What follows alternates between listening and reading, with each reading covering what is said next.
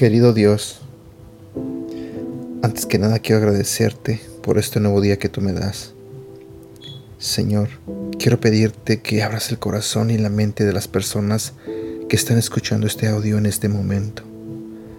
Te pido, Señor, que seas tú el que les hable a través de este devocional. Y también te pido, Señor, que bendiga sus vidas. En el nombre de Jesús.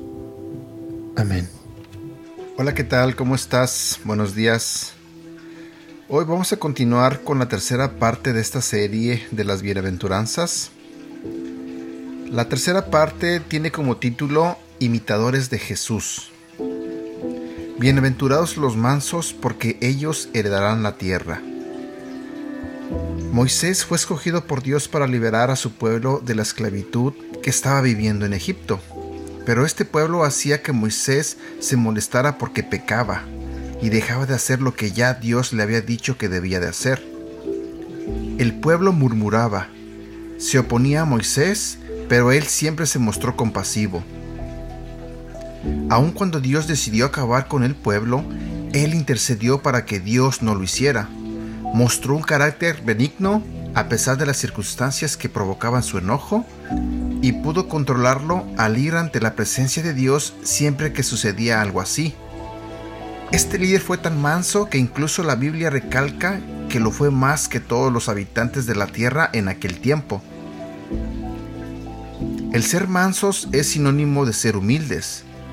El término no se refiere a debilidad, cobardía o falta de valor, sino más bien a ser dócil y a tener la capacidad de controlar el carácter es enfrentarnos a situaciones difíciles actuando con serenidad y perdonar fácilmente las ofensas. Jesús nos anima a que seamos como Él, que es manso y humilde de corazón.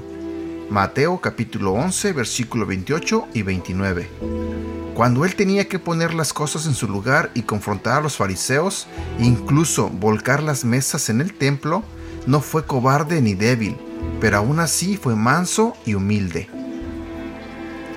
Cuando somos mansos podemos depositar nuestra confianza en Dios, dejando en sus manos todos nuestros problemas, nuestros planes, nuestro trabajo, incluso nuestras relaciones, y todo esto trae una recompensa consigo. Así como Jesús fue manso y humilde y heredó todas las cosas, nosotros como hijos de Dios venimos a ser participantes de esta herencia. Romanos capítulo 8 versículo 17.